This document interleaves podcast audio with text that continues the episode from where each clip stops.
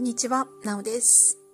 えー今日は慢性疲労で人生転落というタイトルでお送りしたいと思います。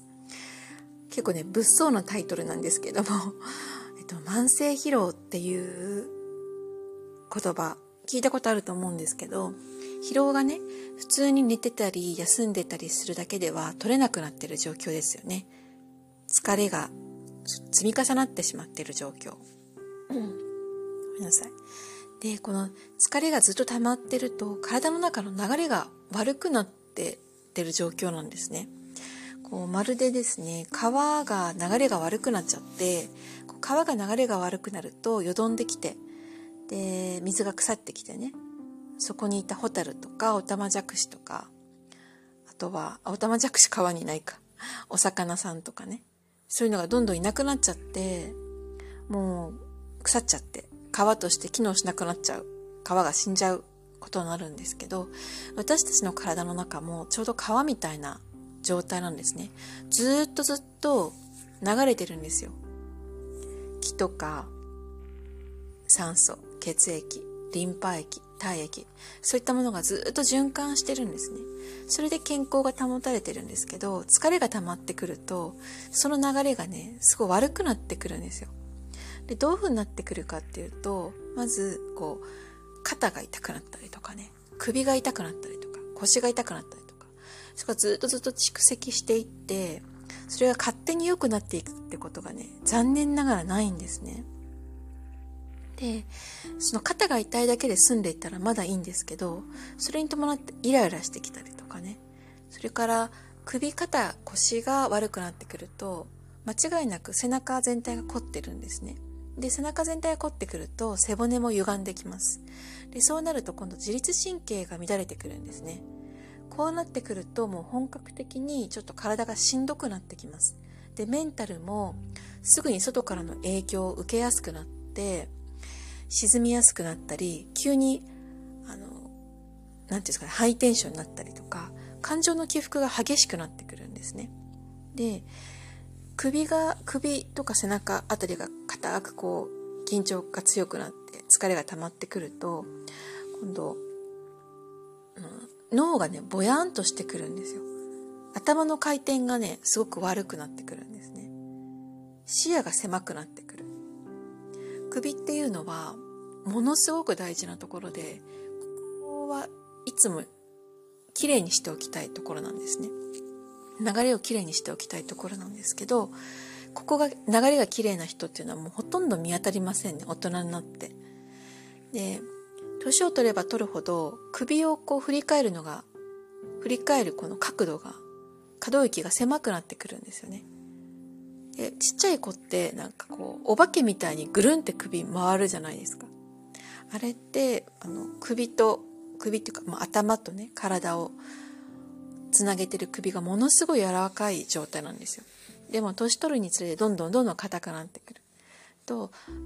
脳に行くこの酸素とか血液とかの流れが悪くなってくるんですね。でだんだん視野も狭くなってくるし、脳の回転も悪くなってくるし、すると、だんだんね、あの物事に対して直接的に、こう感情的に反応してくるようになってきちゃうんですよ。これ、あの、なんて言うんですかね。年齢が高くなればそうなるっていうことを言いたいんじゃなくてですね、首とか肩周りが硬くなってきて、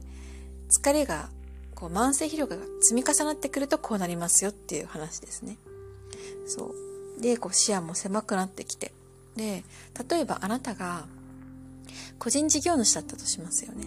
したらいつも行動していかないといけない。いつも常に常に新しくものにこう興味を持って、まあ、大勢の人よりもちょっと早めに動いていかないと生き残っていくことって厳しいですよね。で、あなたがもし中小企業の社長さんだったら、もっともっとこう責任が重くなってくるわけですよね。で、あなたが大企業の社長さんだったら、さらに責任は重くなってくるわけですね。頭がぼーっとしてる場合じゃないわけですよね。いつも体は、そして首周りっていうのはクリーンにしておかないと、自分のベストのパフォーマンスができないわけですから、ものすごい損失してるわけですよね。で、さらにそこに伴う被害っていうのも大きくなってくるので、疲労を蓄積するっていうのは、もう害悪でしかないんですよね。で疲れが溜まってるなーってね、結構普通にこう甘く見てる人が多いと思うんですけど、転落の始まりであるっていうことをお伝えしたいです。で、のクライアントさんでもね、本当にもう10代の方でもものすごい疲労が溜まってる方がね、多いんですよ。本当にびっくりします。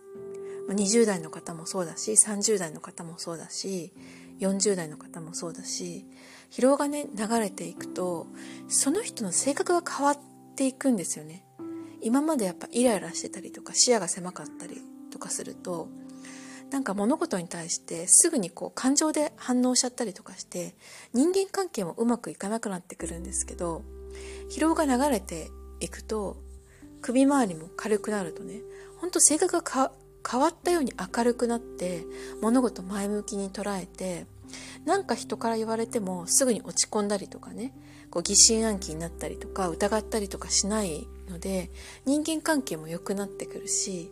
で物事こうねあの先送りとかもしなくなってくるので、だんだん上向きになってくる、きますよね、いろんなことが。だからね、疲れっていうのは、もうその日のうちに取るっていうことを目標に、あの、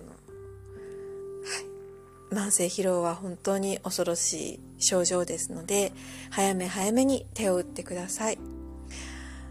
こういったね、日々のちょっとちょっとの蓄積がものすごい大きな差になって将来出てくるものなので自分に優しくそして他人にも優しく生きていきましょうはい最後までお聴きいただきましてありがとうございました今日の放送があなたの軽やかな毎日にヒントになってたら嬉しいですそれではこれで失礼します。カバンヤオ。バイ。